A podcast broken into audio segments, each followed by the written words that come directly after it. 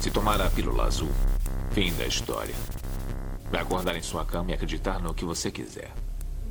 Se tomar a pílula vermelha, fica no País das Maravilhas. E eu vou mostrar até onde vai a toca do coelho. Lembre-se, eu estou oferecendo a verdade, nada mais.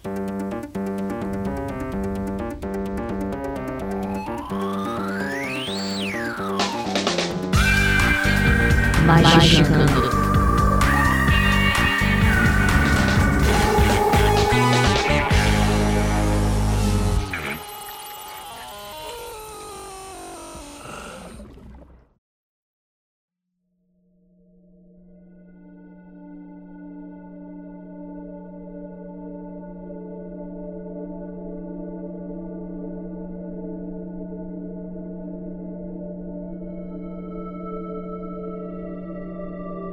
Atenção, ouvinte do Mágico, a gente tá começando sua dose semanal de capirotagem e hoje o host menos sensato dessa podosfera vai gravar um tema incrível aqui com vocês, o lançamento do livro Ocultismo Sensato de Celine Dion. Deixa eu corrigir aqui a brincadeira, porque às vezes tem gente tem um ouvinte que não sabe, né? Nossa queridíssima Dion Fortune escreveu um livro e a Penumbra Livros está trazendo aqui pra gente. Então, se vocês estão escutando isso agora, a pré-venda está ativa no site da Penumbra. Correto, Vinícius? Correto, é isso aí. E para me ajudar temos aqui ele, Vinícius Ferreira. Isso aí, galera. Hoje a gente vai falar coisas que, se vocês prestarem atenção, a gente vai começar a receber menos e-mail do rolê do Kleber.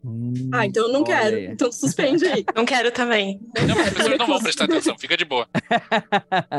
pois é, as pessoas falam, não façam isso. E elas vão lá e fazem. E aí depois mandam e-mail com a maior cara de pau do mundo, falando: Nossa, eu me senti tão incentivado por vocês estarem fazendo esse episódio que eu acabei fazendo. E aí, o que, que a gente faz com isso? Enfia o dedo no cu, roda, rasga, né? De raiva, né? De ódio, né? E pra me ajudar, temos aqui ela, nossa queridíssima Lívia Andrade. Oi, minha gente. Essa introdução aí do Andrei, eu até esqueci que eu ia falar. A situação é a seguinte: você tem uma vida interessante ou você quer ter uma vida sensata? Você vai ter que escolher. Você quer ter razão ou quer estar certo? Você quer ter uma vida tranquila ou você quer ter história pra contar? Nunca, é o famoso nunca fiz amigos bebendo leite. E temos aqui, eu ia falar uma parada muito absurda. E, e- e temos aqui nossa queridíssima Ananda Mida. A máxima é o seguinte: nada é verdadeiro, tudo é permitido. E a pergunta é: mas será que eu devo? Olha aí, muito sensatismo. Fica aí o questionamento. E temos aqui nossa queridíssima Carol. E aí, minhas fadas sensatas, vocês estão benzinha? Estão da hora? Hoje a gente vai falar de todas as merdas que a gente fez, eu acho, né? Pra poder alcançar esse nível de sensatez, porque a gente vai fingir que a gente é sensato hoje, né? Pelo menos me falaram que eu tinha que fingir ser sensato, então eu vou tentar. Entendi, cara, talvez não exista gíria que eu mais odeio que fada sensata. Fada sensata é uma merda, né? Eu vou usar muito hoje, só pra te irritar, então. Caralho, que filha da puta. Me mandar Cavando- tomar no cu nunca mandou, né? Mas ia me Não. Tá cavando falta aí, Carol. irritar. É, tá cavando. Exatamente, exatamente, exatamente. Não tem mais ninguém pra apresentar, né? Então é isso aí. é, vamos falar sobre. Afinal de contas, existe um manual de etiqueta de ocultismo? A gente vai discutir logo depois dos recadinhos e a gente já volta.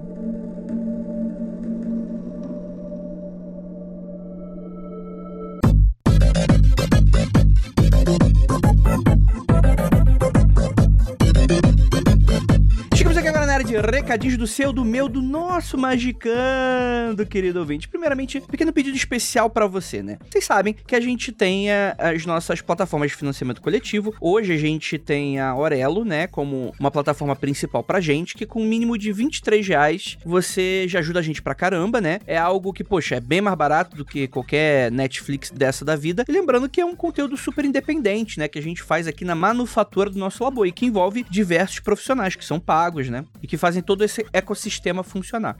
Então, se você gosta do Magicando, quer escutar os podcasts extras, aliás, devo estar upando um essa semana, você considere apoiar. De verdade mesmo. Veja se o seu coração é tocado pela gente, porque é de uma excelente ajuda pra gente. E às vezes é um negócio que você, sei lá, deixa lá no cartão de crédito, tá? Esquece o negócio lá, não impacta nada no seu orçamento, dependendo, né? De como é o seu orçamento. E, poxa, aí pra gente já ajuda pra caramba. Eu sei que tem muita gente que escuta o podcast é gratuito, tá, gente? E, e ele sempre vai continuar sendo, tá, gente? Ele vai estar lá sendo feito e é sempre a critério opcional, apenas se você quiser, se o seu coração tiver sido tocado pela gente, né? Então, galera, considere ser um apoiador, pô. Você ajuda a gente pra caramba e você tá aí, ao invés de, sei lá, tá financiando coisas de franquias multimilionárias, multibilionárias, né? Você consegue ajudar a gente, tá bom? E eu tenho um recadinho muito especial para você. Porque chegou o dia que a Penumbra já vem cantando a bola faz um tempão e finalmente já está disponível na pré-venda. Ocultismo Sensato, o livro da Dion Fortune inédito no Brasil. E assim, galera, o livro é uma coleção de ensaios de opinião e a ideia central é te auxiliar a pensar por conta própria quando o assunto é magia. É fácil pensar e usar a lógica com coisas do dia a dia, mas com magia o negócio é um pouquinho diferente, tá, gente? E vocês já devem ter percebido escutando a gente. Fica mais fácil de se enrolar. É fácil você acreditar demais numa coisa nada a ver, virar o terraplanista do rolê. Também é fácil não acreditar em nada e virar um cético desalmado. Existe um caminho do meio e esse livro te ajuda a encontrar. Além disso, tem várias dicas boas para você não cair no rolê do Kleber. Não importa quem seja o Kleber, aliás. Algum mestre espiritual, alguma ordem esotérica ou até você mesmo pode se kleberizar. São 19 capítulos, cada um sobre um tema e vale muito a pena conhecer essa autora que é brabíssima, a gente já falou dela aqui. É uma pré-venda da Penumbra e não estaria completa se não fosse uma promoçãozinha malandra, né? Então vamos lá, para todo mundo, enquanto durar a pré-venda, Ocultismo Sensato tá com frete grátis e mais 15% de desconto. Não precisa de nada, é só entrar lá na lojapenumbra.com.br, botar no carrinho e ser feliz. Mas ó, galera, lembra que eu falei dos apoios, hein? Já dá para você começar a apoiar. Tem um cupom maroto além dos 15% e além do frete grátis. O que, que seria um além do frete grátis, né? Vai vir, vai vir a John Fortune, vai na tua casa entregar o livro e tomar um chá com você? Não, não, não, não vai ser isso, tá, gente? Eu não sei o que é que a gente tá aprontando. Então, olhem os canais exclusivos de apoiadores, galera. A gente tem o nosso canal no Telegram, tá bom, gente? Que é exclusivaço para apoiadores. Toda vez que você entrar, você recebe, né, um, um, um formulário em que você pode preencher, né, e vai ter o processo para você entrar no grupo de maneira segura. E eu vou postar. E galera, ó, falei para vocês que a gente ainda tá mantendo o Apoia-se por uma questão de que muito para facilitar a migração, né? Tem muita gente que, poxa, acaba esquecendo, etc. Então a gente não queria fazer uma parada dura, mas eu acho que o ideal mesmo é a gente começar a migrar de vez para Orelo. Então, ó, essa promoção só vai valer para quem apoia na Orelo, tá bom, gente? Aproveita a promoção que só dura enquanto é pré-venda e eu já vou deixar avisado. Se prepara que vai vir ainda mais lançamentos esse ano. O link do produto tá aí no post do episódio para vocês comprarem. E é isso. Bora falar sobre o ocultismo sensato, na nossa opinião. O que é o ocultismo sensato? A gente vai responder pessoas não sensatas falando sobre o ocultismo sensato. Vamos lá, galera. Vamos pro episódio maravilhoso. Bora lá.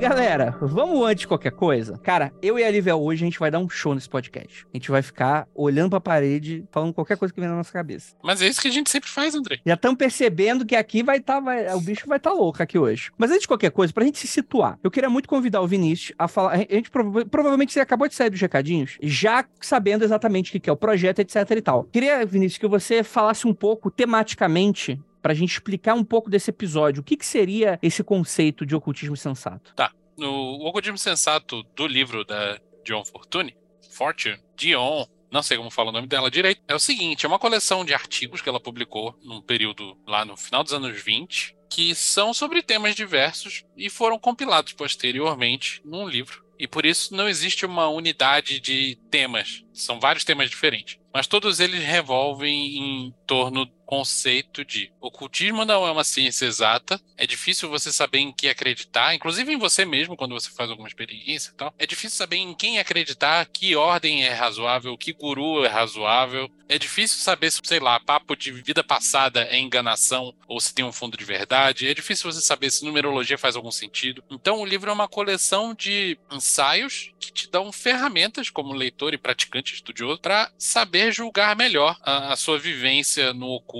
e poder tomar decisões mais acertadas a respeito disso. Perfeito, perfeito. Então a gente decidiu fazer aqui um episódio com as nossas opiniões sensatas, né? Porque é um livro e, e como sempre, né, é algo que a gente provavelmente também falando de recadinhos, né? A gente tá falando de uma de uma mulher que nasceu do, pro século 19 pro 20 e que foi bastante prolífica literariamente, mas que também é uma pessoa que é um fruto da sua época, né? Então vão ter coisas ali que fazem muito sentido, vão ter coisas que você vai ficar, hum, talvez isso aqui não se encaixe mais numa sociedade de hoje, mas eu entendo que isso existe aqui. Então, se a gente fosse falar da nossa opinião, o que, que seria pra gente ocultismo sensato? O que evitar e o que não evitar? Eu já queria começar com a nossa queridíssima Carol acrescentar de maneira brilhante essa discussão. É, já coloco os pontos que eu levantei na pauta, Andrei, ou a gente só discute teoricamente? Se você quiser puxar alguma coisa teórica, fica à vontade também. Cara, eu acho que não, porque talvez, é, é, assim, pelo menos do que eu pensei quando eu tava pontuando as coisas que eu vou trazer sobre sensatez, é que o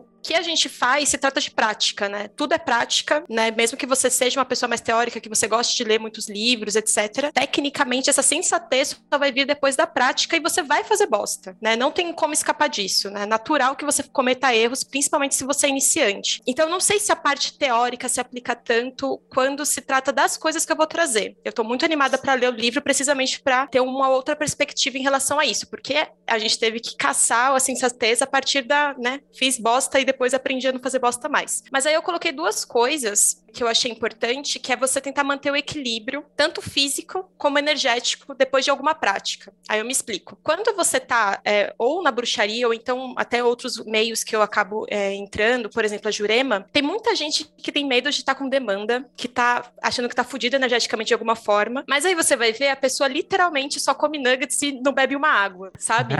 Isso é sério, é, é real isso. Por que, que você mano? me odeia, pessoas... Carol? Já tá falando de mim já? Nem começamos, já tá falando mal de mim, então beleza. Mentira, eu, eu vi o Andrei comer alface. Sou testemunha ocular.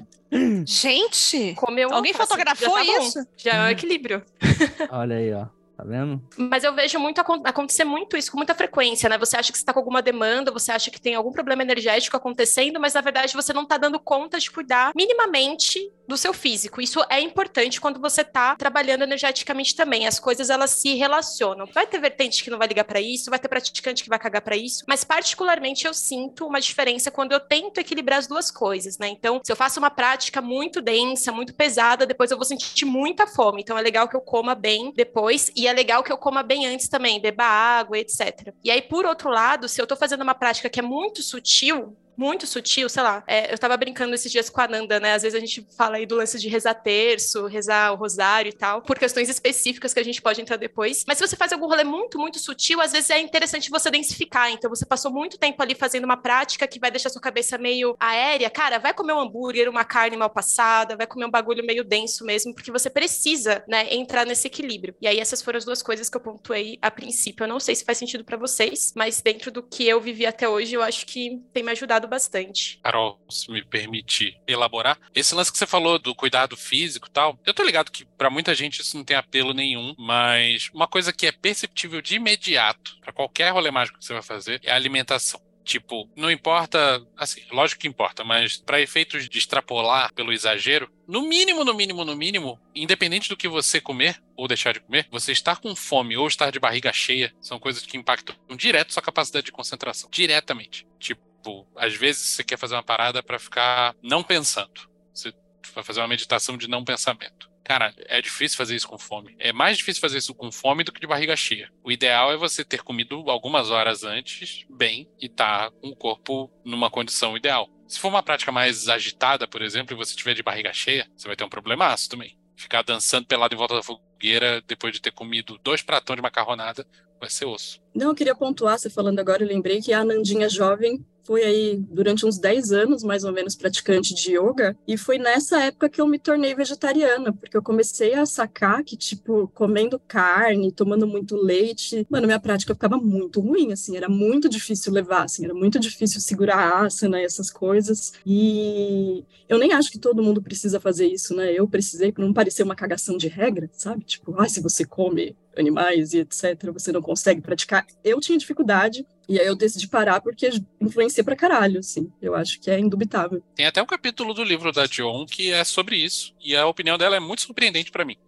Sobre comer carne? Sobre o vegetarianismo e magia. É, eu acho legal, assim, porque eu, eu comecei, eu voltei a praticar yoga recentemente, então ainda não senti isso, mas na prática da meditação eu sinto que eu preciso comer menos carne vermelha, por exemplo. E isso é porque o seu corpo fica pesado, né? Não é tanto a parada energética, é porque você fica mesmo muito pesado, né? É difícil de você digerir. Então você tá despendendo de toda uma energia no seu corpo inteiro para poder focar nessa comida que você comeu uma vez e você precisa fazer outras coisas, né? Então é bem bacana pensar aí na alimentação. E aí eu coloquei uma outra coisa também, ainda pensando na parada energética, mas isso também não vai se aplicar para todas as vertentes mas é algo que particularmente faz bastante diferença para mim, é banho de erva. Ou então alguma coisa que vai te trazer algum equilíbrio. Eu acho que a Nanda super vai saber falar mais sobre essa parte de ervas especificamente. Não quero cagar regra, mas, por exemplo, quando eu tô muito louca, eu vou lá e faço um banho simples de manjericão, porque ele é super chave, ele dá uma equilibrada e eu sinto bater energeticamente algum nível de. Não, não queria usar a palavra limpeza, que eu também não quero cagar regra, tá ligado? Mas é algum nível de equilíbrio mesmo. Isso também ajuda para me manter um pouco melhor ali para outras práticas e mentalmente também, porque querendo ou não, o rolê do magista é você saber lidar com o seu mental de uma forma é, minimamente controlada, né? E se você ficar muito louco porque o dia a dia é assim, é, provavelmente isso vai impactar também na sua prática, no seu desenvolvimento mágico, né? Para mim, na verdade, todas essas coisas estão interligadas, né? Eu sou uma pessoa com uma visão bem holística da coisa toda, assim, então eu não consigo separar, né? Setorizar nenhuma dessas paradas. E, de fato, eu faço muito banho de erva também, e acho que quanto mais ferramentas a gente tem para se manter equilibrado, melhor. Essa pode ser uma delas, né? Se você conhece melhor a potência energética, ou mesmo fitoterápica de uma planta, você consegue fazer melhor uso dela, assim. Então, vamos supor que eu estou muito colérica, estou muito nervosa, é, sei lá, de repente fazer um banho com com ervas que a gente considera frias, sabe? Ou de elemento água. E aí, cada paradigma que trabalha com plantas vai ter um parecer diferente sobre isso, meio que uma tabela diferente, sabe? Com funções diferentes aí, elementos diferentes para cada planta. Perfeito, perfeito. É, isso não é novidade, né? Desde muito não. tempo a parte esotérica lida com como a alimentação afeta isso, né? Eu lembro de amigos que foram reikianos durante muito tempo. Tem processos em que você precisa não ingerir carne durante um tempo. Se você for para essas religiões, às vezes até pré-védicas, né? Você fala sobre esse lance do, do, de evitar o consumo de carne, certos tipos de carne, né? Às vezes não é nem ah, você precisa ser vegetariano ou vegano. Mas você não, evitar carne vermelha ou evitar carne de porco. A gente acredita que existe uma lógica heterodoxa do porquê os hebreus começaram a evitar carne de porco, mas hoje é estritamente religioso, né? Porque se na época era difícil tratar uma carne de ruminantes, por exemplo, né? Hoje não é mais difícil, mas ainda assim manteve-se, de certa maneira, aquilo como prática, né? Tipo, ó, não pode né? Talvez até é, vai além do. Ah, vai afetar minha prática, do tipo, pô, é proibido mesmo, tipo, vai dar ruim, né? Você vai estar tá indo contra os planos, né, da coisa que eu, que eu acredito e tal. Eu falando aqui de boca para fora, tá, gente? É, não, às vezes você define entendo. como dogma uma parada que você não tem como ficar explicando tintim por tintim para cada pessoa. Fala, ó, não é para fazer e acabou. Uhum. Deus mandou e foda-se, né, meu? E, porra, se você acredita em Deus, é, é um cara para você ficar de olho na opinião dele, né? É um momento preguiça, é isso? Tipo assim, ah, eu tô com preguiça de explicar para essa pessoa que eu acho Não, que é, é se você explicar demais, as pessoas vão começar a tentar racionalizar e contra-argumentar. Dogma só é uma questão de fé, né? Não tem o que uhum. fazer. Não é preguiça, não dá margem para interpretação. Eu acho que eu já contei essa história algumas vezes aqui, né? Que o Mayelo Orixá contou uma vez que durante os preparos do culto a um determinado orixá, da comida oferecida, era recomendado que todo mundo ficasse em silêncio. Durante muito tempo se acreditou que é porque aquele orixá não gostava que as pessoas falassem, não gostava de barulho. E no fim das contas era só para não cair saliva na comida, sabe? Então essas coisas vão ganhando outro entendimento, uhum. assim, com, com o uhum. passar do tempo, né? Essa é um pouco mais difícil de explicar, e aí eu não sei se isso vai se aplicar para pessoas mais velhas, mas para quem não sabe, eu tenho 28, então tecnicamente eu sou novinha. E aí isso faz com que eu esteja é, um pouco mais crua para algumas coisas, né? Então eu tenho menos experiência e faz com que eu precise ouvir mais a experiência de outras pessoas. E isso é um problema, porque você vai necessariamente trabalhar com mestres, você vai trabalhar com pai de santo, mãe de santo, sacerdotisa, você vai trabalhar com outras pessoas que hierarquicamente vão, vão, vão ter algum um nível é, de influência direta nas suas práticas e influência no, na forma como você pensa, influências no geral. Isso é Uhum. muito bom porque é necessariamente uma pessoa que vai poder te guiar de alguma forma, então você não tem que ficar batendo cabeça sempre. Eu tava brincando sobre sempre se fuder, mas não é bem assim, né? Às vezes você pode ouvir a- uma pessoa que já passou por aquele caminho e você não vai fazer besteiras que essa pessoa fez. Mas aí tem o outro lado da moeda disso, que é essa pessoa pode acabar influenciando demais na sua experiência mágica, ela pode acabar influenciando demais na forma como você vê o mundo, como você vê a bruxaria, ou então qualquer outra prática que você tá é, tendo. Eu acho que talvez isso, o Vinícius vai saber falar melhor, talvez não se aplique para magia do caos, mas para outras práticas que existem essa hierarquia, quando você é muito novo no rolê e você ainda tá inseguro sobre você saber como quer fazer aquilo, essa influência em demasia pode ser um problema porque você coloca a responsabilidade da sua prática e da sua espiritualidade na mão de outra pessoa e você pode acabar ficando suscetível a influências que não são tão legais. E aí entra aí problemas com seita, problema com autoridade, é, abusos no geral. Então, estar atento a isso, a saber essas delimitações é muito importante, principalmente quando você é novo, sabe? Eu não sei se fez sentido, mas é isso. Sim, essa é claro, claro, claro. Acho que essa é uma dúvida bem pertinente. O que, que, que você acha, Vinícius? Então, eu tenho um problemaço com supostos mestres espirituais. Problemaço, grandão mesmo. Eu acho que é óbvio, é evidente que tem muita gente que sabe mais do que eu e muita gente que sabe mais do que a grande maioria das pessoas. E essas pessoas estão sim em posição de ensinar. Isto posto, eu acho que tudo que qualquer pessoa fale deve ser levado com muita ressalva, principalmente quando é uma parada que é apresentada como uma verdade inegável. E na espiritualidade tem muito disso, porque muito do, do que se ensina é tradição oral, né? É, muito do que se escreve não tem fundamento nenhum. Então o mestre não precisa ser uma pessoa parada na sua frente falando contigo, pode ser uma pessoa que escreveu um livro, um artigo, alguma coisa, fez um vídeo no YouTube e você está consumindo aquilo de alguma forma. Eu acho que você deve ter muita ressalva sobre tudo que você recebe de ensinamento nesse rolê, porque as pessoas até podem saber mais, mas elas também são pessoas, elas cometem erros, elas têm crenças erradas, elas podem estar mal intencionadas, mesmo quando não estiverem, elas podem estar simplesmente equivocadas. E é isso, cara. Seja crítico de tudo que você recebe como ensinamento. Não aceite nada como dogma, porque isso aí é o caminho para religião, e religião não, é, não costuma ser uma coisa legal. Vou dizer uma coisa mais. O que eu tive durante muito tempo com praticar magia teve mais a ver com a ideia de eu não querer fazer parte de grupos, porque eu achava que grupos em si, não é nem quando é assim, o mestre, o professor e tal, o guru, não precisa nem ser só o guru, mas eu acho que a interação em grupos, às vezes, na maioria das vezes, no meu ponto de vista, na minha opinião fecal, é, já é meio complicada quando a gente está lidando com uma situação que é muito de crença, sabe? Isso é uma coisa muito pessoal. Aí vem uma imposição de ponto de vista de um em cima do outro e tal. Então, eu durante muito tempo é, fiquei fora do rolê por causa disso, né? Você vai por um lado que você ou acredita demais, ou você pensa assim, ai, que merda, eu não vou participar disso. Você tem que encontrar um equilíbrio aí também, como a, a Carol até falou, tem um equilíbrio do corpo, tem equilíbrio de outras formas. Do tipo assim, ah, eu não vou nem participar do rolê ou vou acreditar no mestre. Não, não tem só essas duas opções. Você tem que achar o do meio, e durante muito tempo esse foi meu desafio. Isso é muito difícil, principalmente para pessoa muito jovem, né? Que é uma fase da vida que a gente necessita muito de afirmação, né? Vinda dos outros, assim, e que você tá super inseguro. É, e também você tá super curioso, tudo te intriga e tal. É, eu, por exemplo, não sei qual o caminho, assim, de, de chegar nesses jovens fazê-los enxergar, né, ter um senso, um senso crítico que bata na pessoa sem ela precisar de uma experiência ruim, sabe? Tipo, ah, eu acho que isso não acontece. É, então. Isso é uma das poucas coisas que você precisa, talvez, dar. Ou você precisa ter experienciado outra pessoa se fuder muito grande, assim, tipo, eu vi essa pessoa, eu vi, não foi ninguém que me contou, eu vi essa merda acontecer, explodir no meu lado, ou esse negócio tem que explodir na sua cara para você acabar internalizando isso. Tem que estar envolvido de algum jeito, né? Às vezes você vendo acontecer com outra pessoa, pode também te levar para um lugar de, ah, mas comigo não vai ser assim, porque eu já vi que foi assim com o fulano e agora comigo vai ser diferente. Aí quando você vê, não é diferente. Inclusive muitas minas, né? Tipo, até num, num rolê de se autoculpando, né? Pô, como é que eu consegui? Eu que sempre fui uma pessoa tão inteligente, sempre tive alerta, cair. Então isso não é incomum mesmo, né? Você ter pessoas que não são adolescentes, não são pessoas que se deixam levar fácil, mas mesmo assim, por estar tá buscando alguma coisa. E a gente também não pode tirar.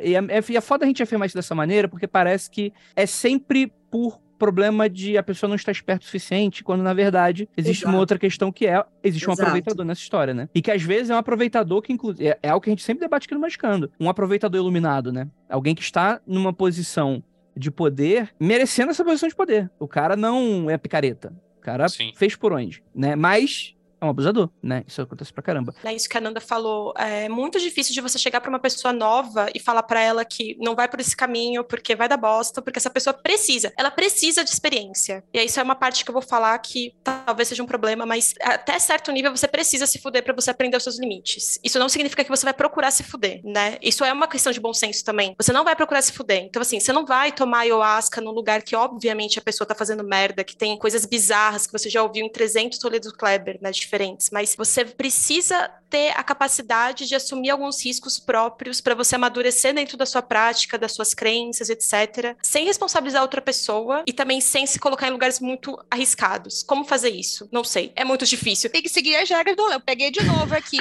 Não pode ser preso, não pode se apaixonar e não pode morrer. É, Tipo é assim, isso, essas são as regras do rolê, é verdade. É, você, você pensa assim, eu vou ser preso se eu fizer isso, eu vou morrer se eu fizer isso, e para muitas pessoas vou me apaixonar se eu fizer isso, aí você pensa, aí vai. Principalmente se existe uma figura que é dotada ali de poder, né, dentro de um círculo, enfim, e É, essa é- pessoa enxerga essa necessidade de ser amado, essa carência, e começa a conduzir toda a parada para levar vantagem em cima disso, assim. É, e isso é muito comum. É, é exatamente desse jeitinho que a Ananda descreveu. É muito comum acontecer no meio da bruxaria, principalmente. Pessoas muito jovens entrando, meninas que querem ser Wicca, entrando num círculo com uma pessoa super mais velha, ela tem uma puta autoridade, e aí ela tá ditando tudo que você tá fazendo e você não tem autonomia para se descobrir ali. Isso já é um, um, um red flag, sabe? Enfim, é a experiência que vai te trazer esse bom senso, mas ao mesmo tempo é uma coisa a se pensar o tempo todo, né? Você tem que entrar um equilíbrio aí também do que você vai fazer é, assumindo risco, mas também é onde você não vai entrar por causa dessas regras do rolê que a Lívia falou.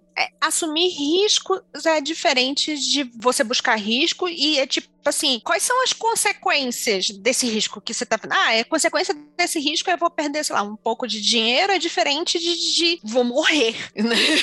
É diferente. Total, total. Tem umas propostas de experimento mental das pessoas fazerem, principalmente quem tá num rolê há muito tempo. Se você tem uma pessoa que você considera uma mestra espiritual, seja um pai de santo, seja uma sacerdotisa, seja um guru, seja quem for, pare agora e pense se tem alguma atitude dessa pessoa que pode ser considerada abuso de poder, abuso de autoridade ou bullshitagem nervosa mesmo, porque nunca é tarde para se decepcionar com alguém, crianças. E eu acho que uma das coisas é a pessoa falar, eu não gosto de magicano. Eu não gosto de tal pessoas que façam esse tipo de alerta. Gente, não é. Quem não gosta de magicando é um abusador. É, o ponto não é esse. Mas o ponto é que uma coisa é uma pessoa que fala, ó, eu não gosto de magicando, escute por sua conta em risco. Outra coisa é, não escute magicando de jeito nenhum, porque sabe que Uhum. esse tipo de alerta vem. É, uma coisa é você dizer assim, ai, não gosto disso, outra é tipo, eu não gosto, você não pode gostar. Não importa qual seja o isso, gente. Não importa em que rolê seja isso. Tipo Tipo- assim, se eu não gosto, você não pode gostar. E, pô, a gente tá falando de uma coisa que é esotérica, né? Que é o inefável, né? Então, se o cara tá mandando, pô, será que eu escutar magicando vai me gerar demônio? Não, o cara só não quer que a pessoa escute nossos alertas, né? Não tem nada a ver com isso. Mas existe esse perigo da parte esotérica justamente não tem materialidade nas coisas que a gente tá falando, né?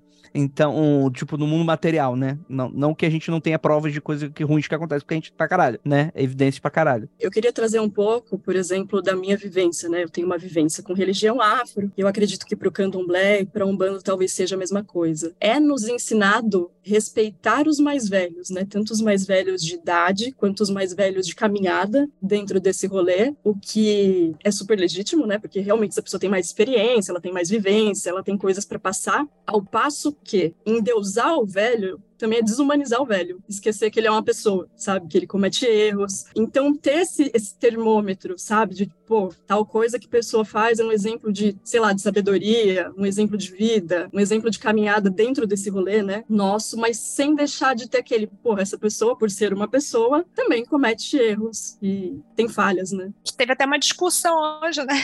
Vinícius, que eu tava falando, as pessoas são falhas. Aí o Vinícius, não, não, tem gente só que é burro mesmo. É uma falha grave. É uma falha grave, muito grave. Para dizer que uma pessoa é falha, você tem que partir do pressuposto de que ela é quase toda boazinha, quase toda certinha, mas tem um problema. Tem pessoas que só têm um problema, saca? Essa pessoa pra mim não é falha, essa pessoa é uma bosta. E com a idade dá pra você acumular burrice também, né? Tem que Opa. lembrar disso. Isso. É, o mito do, do idoso sábio, Sábio. né? Tem um bocado de bolsonarista na porta do quartel aí que prova o contrário. O lance da erudição, né? Ah, um literato, uma pessoa que leu muito. Às vezes ele é só um burro com embasamento. Um olavão, né? Às vezes é só um burro que fala bonito, né? Tá cheio, hein? Quero fazer uma provocação aqui. Quero ser um pouco de Hum. advogado do diabo. E E Manda. se- E assim, eu não estou de maneira alguma legitimando qualquer tipo de, de abuso ou assédio que venha a rolar e tal. E acho que essas pessoas precisam ser punidas no. Diria eu no. Pelo rigor da lei, mas dependendo do caso, até acima do rigor da lei. Mas assim, vamos pensar numa situação de que. Como é que eu vou falar isso sem parecer um completo filho da puta? Pode parecer, André. tá Eu tô tranquilo. ficando com medo, mano. É a primeira vez que eu vejo o Andrei fazendo isso. Mas tá bom. Vai. Tipo, por exemplo, a situação Whiplash, do filme lá da bateria. Existe um grau de sacrifício ali pra ter. E eu não acho, eu não acho isso sequer recomendável, não recomendaria pra ninguém. Mas tem gente que é obsessiva pra caralho, né? Pra um certo grau de maestria, existe um grau de sacrifício muito maluco aí. Isso envolve muitas vezes se aliar com pessoas que são blá, blá, blá, blá, da cabeça, né? Tipo, que vão vão estar ali na beira do abuso mesmo. Eu não, não tô falando de alguém que vai se aproveitar de você. Eu tô falando de alguém que sabe que vai ser necessário quebrar você pra te ensinar um negócio. E aí? Eu acho que o Whiplash merece um episódio exclusivo pra ele. É profundo o suficiente essa discussão pra gente passar duas horas falando. Boa, boa. Porque assim, uma coisa é você entrar numa situação dessa de olhos abertos, você sabendo que é esse tipo de, de, de- de coisa que te é requerida fisicamente, mentalmente, emocionalmente para você chegar num objetivo que você quer. E a outra é você ir indo situação de sapo cozido, sabe a história? Tipo, você joga o sapo na água quente, ele pula, mas se você colocar na água, ligar o forno embaixo, o sapo acaba morrendo cozido. Então, a pessoa entrou no rolê, ela não estava sabendo no que ela se meteu. Existem algumas habilidades, algumas maestrias, por exemplo, balé. A pessoa se fode toda para conseguir ser um profissional é, de ser uma primadona. A pessoa fisicamente sofre. É um, Para exemplo, é um excelente pessoa- exemplo. E as, pessoal não lembra que bailarinos têm esse, fazem parte, faz parte disso. Para você ser um atleta profissional de alto desempenho, às vezes os caras fazem umas coisas malucas e transformam o próprio corpo num experimento químico. Às vezes. Sim, vai levar ali até o Dorme limite. dentro de câmera ba- bariátrica, o caralho. Mas o cara foi. tem um determinado momento, tem um amigo que é triatleta, que ele foi. Se deparou em determinado momento, ele falou assim: Eu vou levar isso por profissional ou não? Ele falou assim: Eu tenho a capacidade, eu tenho o meu emocional, o meu dinheiro e o que eu ganho disso vale a pena? Ele falou assim: não, não vale a pena. Não vou fazer outra coisa da minha vida e isso vai ser o meu hobby. Isso vai ser. Ele participa das coisas malucas, fez o Iron Man uma vez e disse que nunca mais. Tipo assim, mas eu não vou fazer isso profissionalmente. Eu acho que é uma Prefere se pergunta fuder que de você- outros jeitos na vida. É, prefere se fuder de outro Porque na jeito. real todo mundo vai se fuder. A questão é escolher como. Boa. é o controle de escolher, né? A pessoa que se fode porque ela quer, nossa, é, é totalmente outra coisa do que de É repente a pessoa se vê fudida sem saber como ela chegou ali, sabe? Sim, sim. É, eu não sei se entra nisso, porque o Keller não pôde vir, então ele não vai poder se explicar, mas na pauta ele colocou a manutenção da vontade de se fuder. Dentro de uma pauta que fala sobre, sens- sobre ser sensato, eu tô pensando que pode ser aí a partir desse lugar que a Lívia tava falando, sabe? Alô, neurose. É, a gente já falou de vontade de se fuder em algum momento em Magicando bem antigo, e eu acho que tinha a ver com o lance da gente fazer experimentos malucos e não ter certeza do que, que ia dar, e falar, ah, quer saber de uma coisa? Eu vou fazer assim mesmo. Isso aí a gente qualificou em algum ponto como isso aí é vontade de se fuder. E às vezes isso é uma coisa positiva. Não sei se Sim. foi isso que o Keller quis dizer, mas talvez tenha sido nessa linha. Isso que o Kala deixou anotado aí lembra muito um negócio que o Peu já falou um milhão de anos atrás, que foi tipo assim, se todo mundo tivesse a vida toda resolvida, tivesse super equilibrado aqui, a gente não tava fazendo, sei lá, magia, né? A gente tá fazendo isso porque a gente tá querendo se descobrir, descobrir outras coisas, a gente tem perguntas, limites, tem pô. indagações. E testar os limites, pô. Também. E, e vai se fuder, né? A pessoa vai se fuder, é um fato. Se for assim. jogar um Dark Souls, por exemplo, vai se fuder jogando videogame. É, você tem que escolher como você quer se fuder. Mas você vai perder 200 conto. E depois, depois você revende. Aí fica bom. né? Não é, não é nenhum trauma, não, Vinícius. Fica tranquilo. Eu ai- ainda te farei um platinador de, da From Software. Você fi- fique Tá ligado.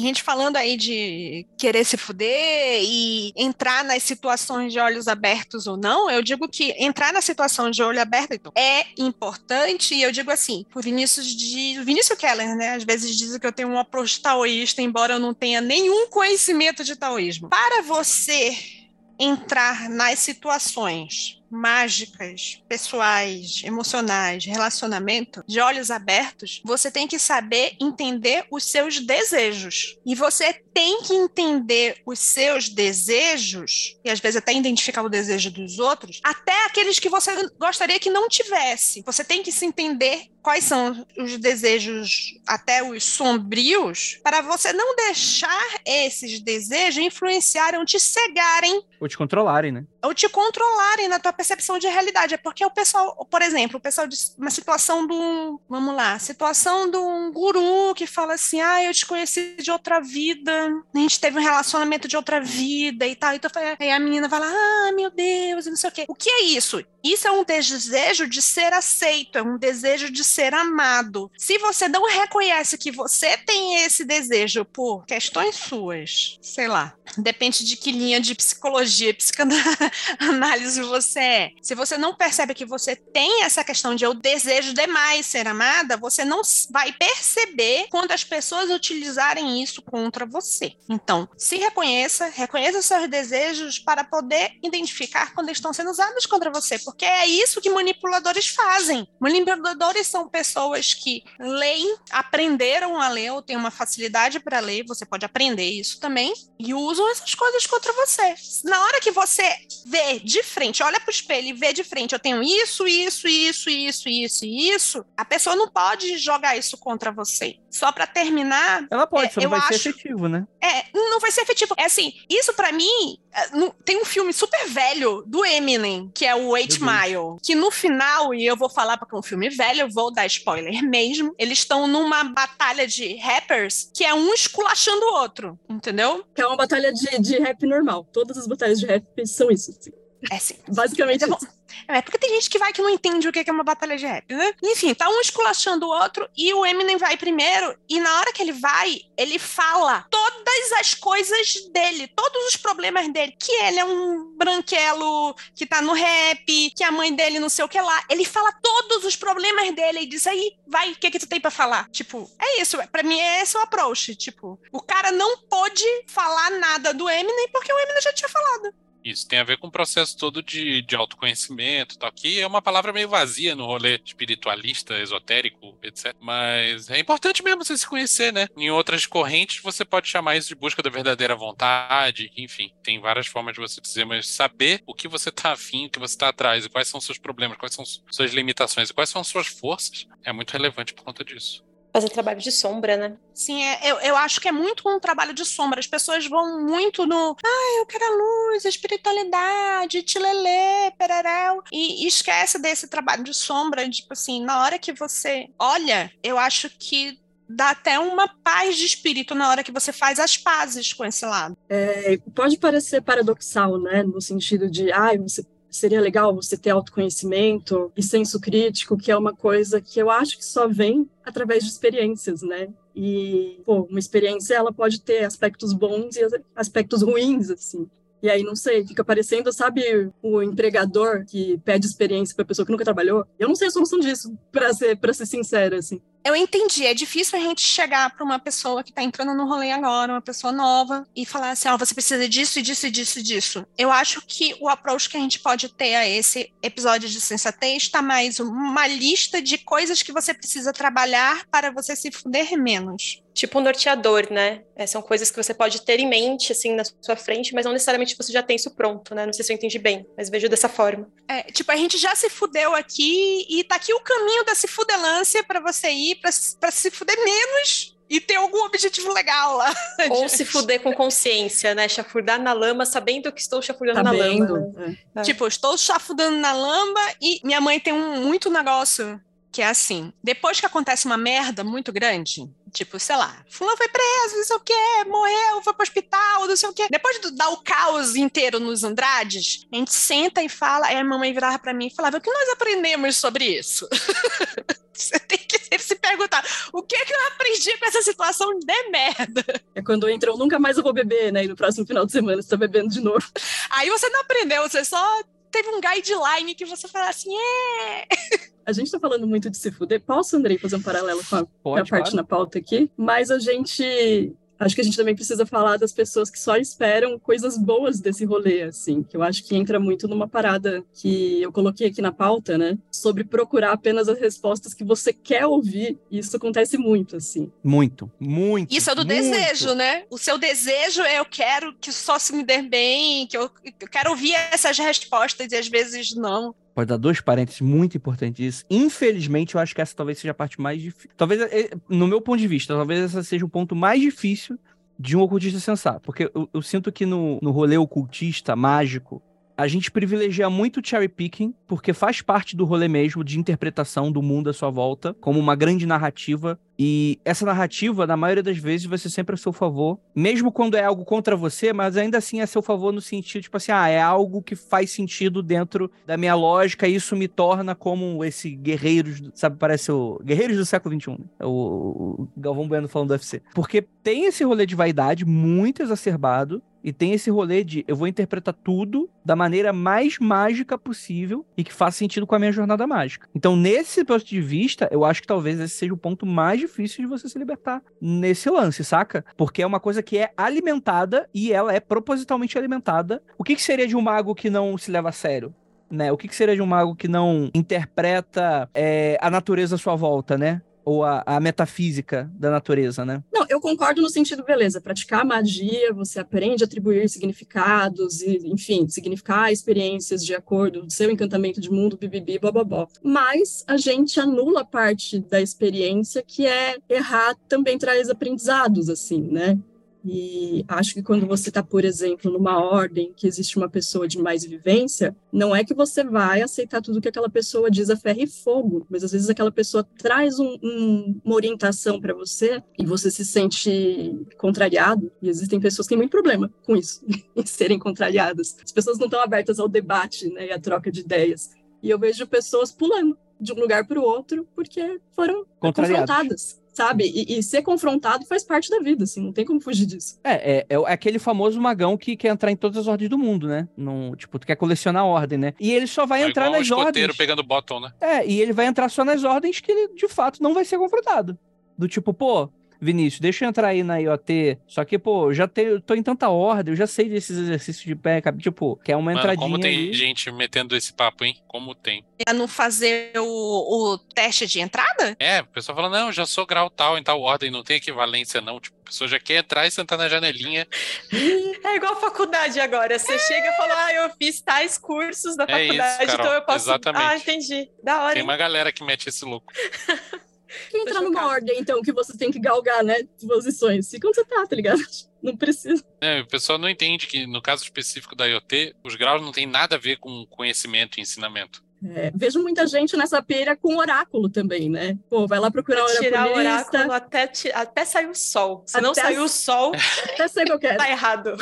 Acho que todo mundo aqui que tem experiência com oráculo Já passou talvez por já isso. tenha visto nesse lugar ou conhece pessoas que fazem, assim, né? Procura tal oraculista, a pessoa dá o papo, o papo tá ali, botado, esfregado na sua cara, e você fala, ah, não, deixa eu procurar fulano, com outro oráculo diferente, É a sabe? mesma pessoa que vai em 5, 6 pneumo até o cara falar: ah, não, o que você tem é porque é um, um não sei o que da florzinha do, do seu pulmão, não é porque você fuma três maços de malboro por Eu dia. contei essa história esses dias. Minha tia teve um problema sério de pulmão. Ela foi em 14 médicos. Não 13, não 15. Ela foi em 14 médicos. Até alguém falar: esse problema que você teve pode ou não ter relação com o cigarro que tu fuma. Aí ela falou: ah, beleza. O médico falou que não foi o cigarro. Pois é, excelente exemplo, inclusive. Eu me lembrei de uma anedota aqui, que uma vez um, um amigo meu estava apaixonado por um outro boy, eles tiveram até um, um, um, negocinho, depois o cara meio que deu a entender que estava se distanciando, e aí essa pessoa tirou o baralho cigano para si mesma, né, e perguntando se ainda ia ter jeito, se eles iam continuar juntos, e saiu o caixão, a foice e os ratos. Parece ótimo.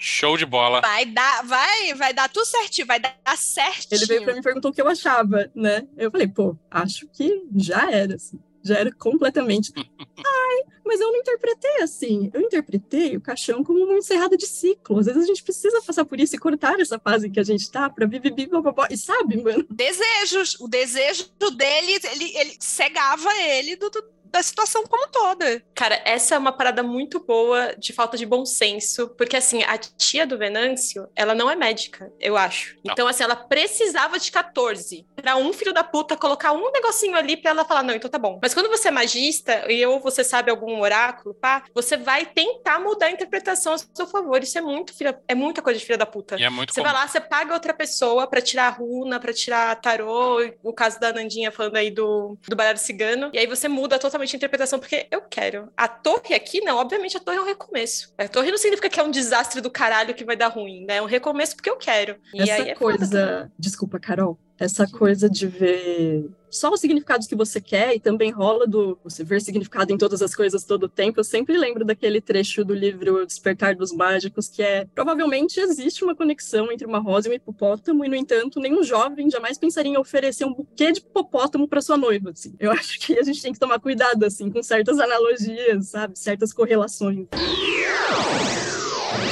O ponto que eu coloquei na pauta é o que fazer quando o oráculo dá um resultado nada a ver. E a minha opinião sobre isso é o seguinte: se o oráculo te deu um resultado nada a ver, uma coisa impossível, uma coisa impraticável, é porque alguma coisa você fez errado antes disso. Primeiro, primeira coisa é, na minha visão pessoal, eu não uso oráculo com tanta frequência assim. Eu consulto oráculo para mim mesmo quando eu não faço ideia da situação, não preciso de uma luz, preciso de um norte, e aquilo ali pode me ajudar a enxergar o que eu não estou enxergando. Se eu já sei a resposta, ou se eu tenho medo da resposta, eu simplesmente não pergunto. Aí o que acontece é o seguinte: se o oráculo te dá uma resposta que, no seu entendimento, é completamente absurdo, eu acho que tem duas possibilidades aí. Primeiro, é, você não está sabendo interpretar. E a segunda possibilidade, você não está querendo acreditar. O que, que vocês acham sobre isso? Eu acho que pode ter a terceira também, de que você não sabe tirar tarot tão bem. Ou oráculo também. Mas aí eu acho que entra na parte do você não soube interpretar, né? A minha parada é muito parecida com a do Vinícius, assim. Eu não saio tirando oráculo para tudo quando se trata de mim, né?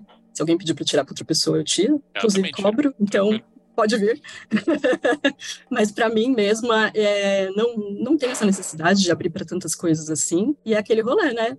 Don't ask if you don't wanna know eu não quero saber, eu não pergunto de jeito nenhum. Eu tirava bastante oráculo para mim mesmo, até o dia que eu me confrontei exatamente com essa situação de que o que eu tirei eu não gostei. Aí eu falei assim, melhor parar com essa ou eu me sinto feliz tirando oráculo para outras pessoas. É uma coisa que me faz feliz. Só que toda vez que eu vou tirar para mim, eu retomo aquela aquela sensação que eu tive naquele momento em, em, que eu falei assim, não, eu não quero ler isso, eu não, eu não, não quero ler isso. E legal que foi com runas, né? Que runas são aquele negócio tapa na cara, deixa de ser doida. Então, não tem muita dúvida, às vezes, com as runas. E eu sinto de novo naquele momento, eu tenho um checkpoint da vida naquele momento, de que eu senti aquilo. Eu disse assim, não, não, não é legal eu sentir isso de novo, então eu não gosto mais de tirar para mim por causa disso. Mas foi um momento que foi importante para eu, eu, fazer esse checkpoint, me fez crescer enquanto uma pessoa e enquanto oraculista no momento que eu tirei aquilo, eu, eu percebia, tipo assim, eu, só, eu não tô querendo aceitar. Então eu só peguei, guardei aquela informação, deixei para lá e, tipo, bora ver no que vai dar isso depois. E deu batatinha.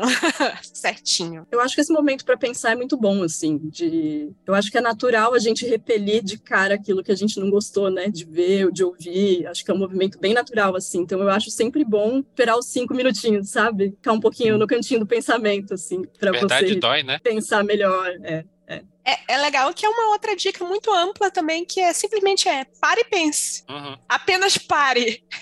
Mas eu acho que esse é, o é o erro mais ingênuo e mais simples, assim, de, de acontecer, que vai acontecer. Eu acho que todo mundo que aprende o tarô vai passar por esse momento. Acho que ninguém vai deixar de passar. Não é só tarô, não. É, sim, oráculos no geral, né? Que a gente tá falando bastante disso. Pra mim, o mais dolorido em particular é o Xing, porque ele joga muito na tua cara. É que ele, o Xing joga na tua cara. Eu não sei jogar o Xing, mas eu fui ler o livro, ele, ele joga na tua cara com detalhes. Ele te fala que vai ser numa terça-feira que você vai se fuder, de noite, atrás do, do banquinho da praça. Assim. Aí você vai deitar segunda-feira assim pra dormir, tipo, se É. tremendo todo, se cagando todo, porque você sabe que terça-feira você vai se fuder. Ainda te avisa pra tomar cuidado com o maluco vestido de amarelo. É, é- é sinistro.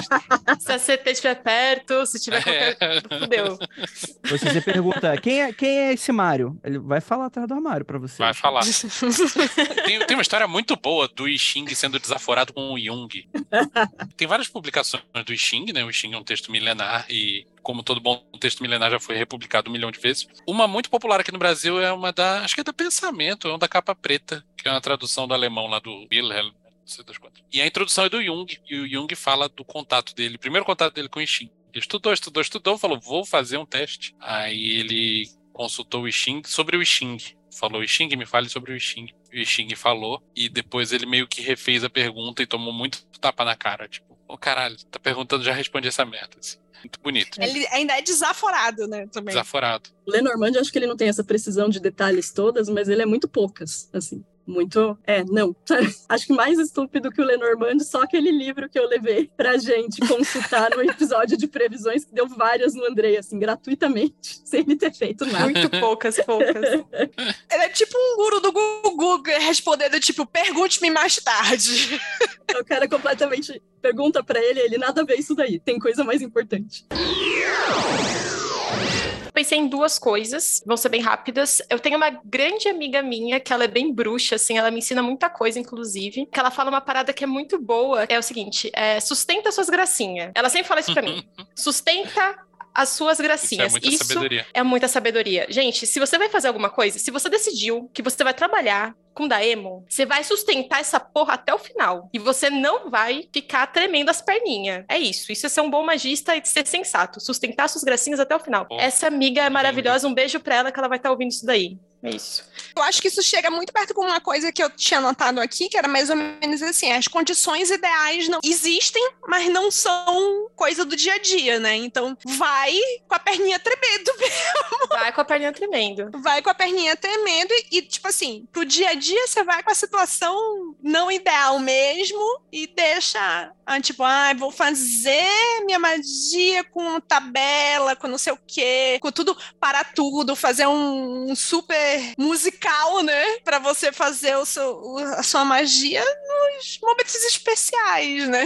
Mano, sim. E aí, a última coisa, prometo, é, que eu pensei agora também, eu vou entrar em contradição com o bagulho que eu falei no início, mas é importante, que é assim, às vezes a gente tá achando que a gente tá com intuição, mas na verdade é paranoia, e você não sabe fazer a diferença entre essas duas coisas porque você não tem conhecimento. Então eu falei que é importante você aprender as coisas na prática, e é mesmo, você aprende na prática. Mas tenha livros e leia essa porra. Compra, lê, estuda bastante, porque isso vai te dar embasamento pra você entender o que que é a intuição mesmo, do que que é sua paranoia, a loucura da sua cabeça, sabe? E eu não vejo, deve ter outras formas, mas eu não conheço outras formas de você conseguir sair desse bambolê entre não saber o que que é paranoia, o que que é intuição, sem ter esse conhecimento prévio, porque você só achar que é, sem ter esse, essa gama de, de símbolos e conhecimentos internalizados, você só tá tirando o cu, sabe? Mas pode ser cagação de regra minha também. Vinícius, tem um texto da Johnny no livro que ela dá, tipo, umas ferramentas, né? Tipo assim, pra você saber se você, tipo, isso é uma mensagem mesmo ou ou eu simplesmente tô inventando na minha cabeça? Tem, tem um papo desse no livro, sim, mas eu acho que independente de ser esse método que ela recomenda no livro, isso aí tem até a ver com uma das coisas que eu botei na pauta, que é, tipo, recebi uma mensagem da entidade, como que eu faço pra, pra saber se essa porra é de verdade ou não? Isso acontece direto, né? É paranoia ou é recado da entidade?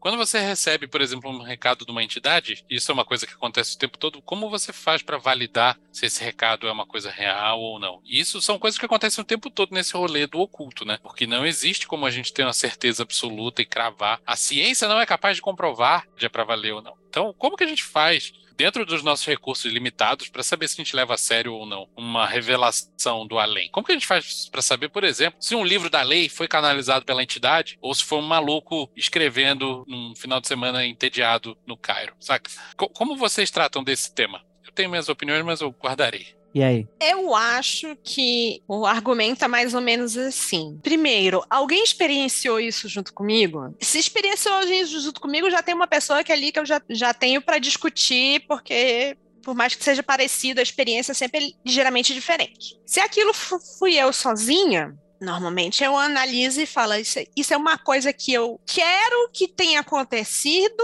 ou que aconteceu. Eu começo a fazer um, algumas perguntas para mim. Eu quero que isso tenha acontecido ou aconteceu. Eu posso usar um oráculo, porque às vezes te dá um distanciamento da questão um pouco maior e você acaba analisando melhor, mesmo se você tem um, um pensamento que é tudo psicológico, entendeu? Que é tudo pelo lado de dentro, aquilo te dá um distanciamento do problema para você fazer uma análise um pouco melhor. Eu puxo uma Scarlett O'Hara e digo, pensarei nisso amanhã, porque às vezes você já tá tão dentro do BO, você já tá tão dentro do BO, qualquer que seja o BO, nem que seja tipo assim, eu tô aqui sentada e, sei lá, veio Jesus Cristo e disse aqui, tá aqui esse livro novo, Lívia, você vai fazer um novo capítulo da Bíblia. Eu primeiro penso, será que eu bebi? Tipo, vou dormir, acordar no outro dia para ver se alguma coisa mudou, vou escrever, eu, eu tento colocar um distanciamento, sempre eu procuro várias ferramentas para colocar um distanciamento entre eu e a experiência para depois eu olhar esse resultado, esse distanciamento com outros olhos. Por exemplo, eu escrevo o que, que aconteceu, a importância do diário. Vou ler depois de alguns dias para ver se entendo. Uso oráculo, uso outras pessoas. Eu posso conversar com uma outra pessoa que eu tenha confiança. É tudo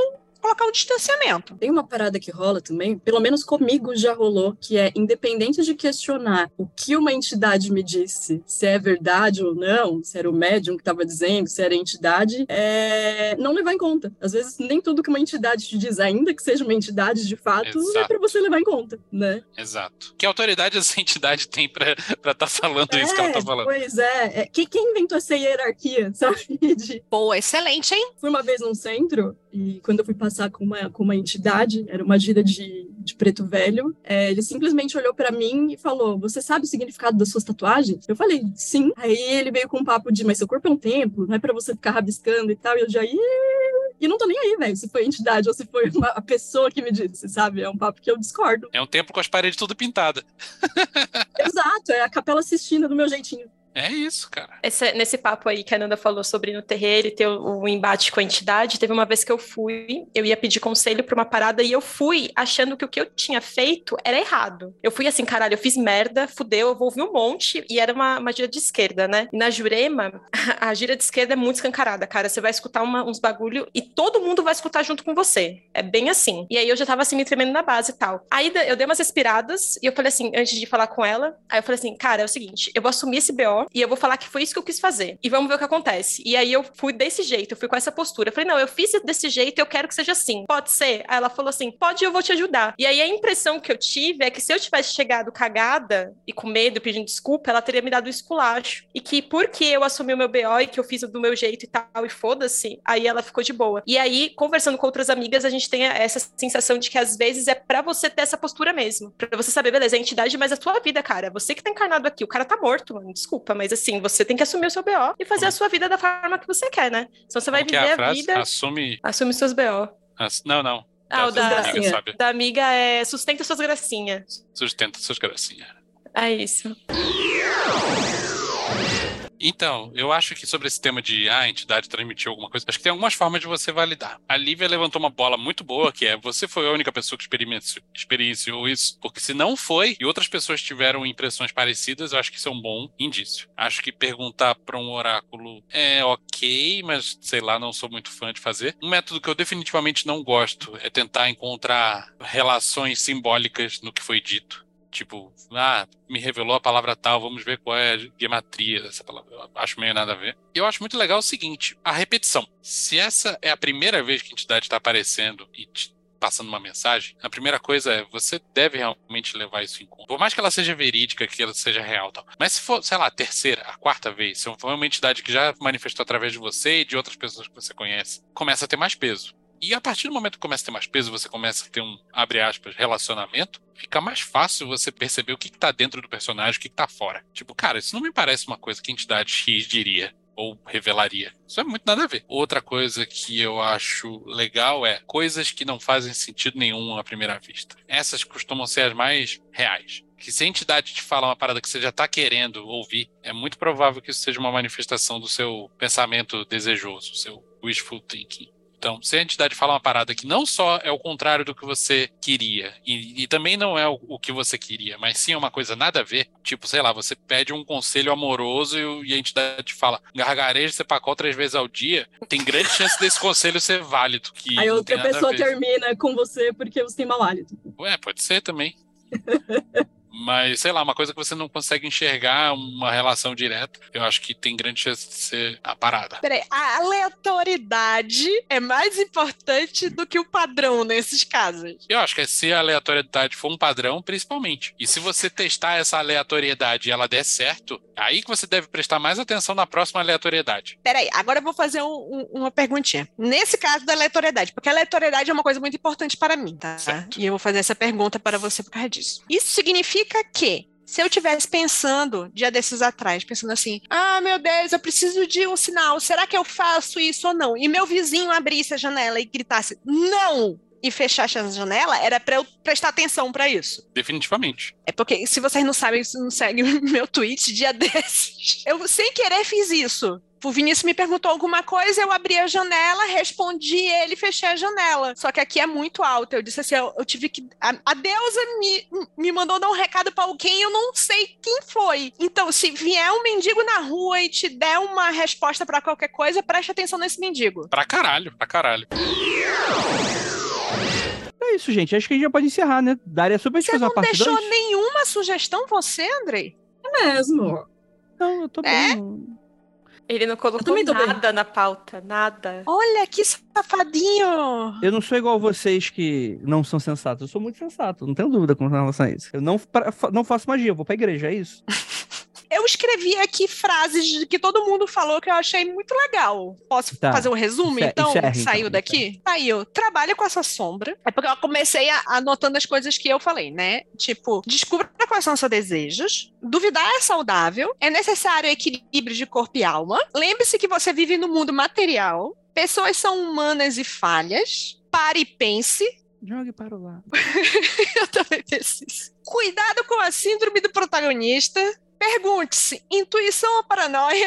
Aprenda como validar a sua intuição e sustente suas gracinhas. Sustenta essas gracinhas. Lide com a sua sombra legal, que dá para você ir no madame, virar pra parede e ficar lá, né? Lidando com a sua sombra. Assim. gente, eu não vou mais lá. Acabou. Acabou, já era, gente. Já era. Você lidar com a sua sombra é melhor do que algumas pessoas que frequentam lá agora, hein? Morreu a Inês. A inesquecível Inesquecível casa de show. Ah, ah tá. Tem essa também. É, foi de base. Foi de base. Não vamos falar isso? que aí a Carolzinha vai. Foi de Bela Lugosi's Dead. Não, gente, não dá. Tem, tem um momento. Foi de Bela Lugosi. Eu vou guardar esse daí, esse é bom, esse é bom. Pô, a gente tá bem nilista nesse episódio, né? Tá todo mundo, pô, gente, nada vai mudar o mundo, é isso aí. Nada faz sentido, foi tudo pro caralho. Eu acho que o conselho final disso tudo é aceita que dói menos. Pronto. Chegamos para mais um últimos momentos aqui do episódio. Queria muito agradecer a vocês, meus queridos párvulos que estão aí com a gente, minhas queridas deidades, nossos financiadores que estão ao vivo com a gente, para você que escuta o podcast até o final. E é aquilo. Ósculo no bode, Praise the Sun para todos vocês.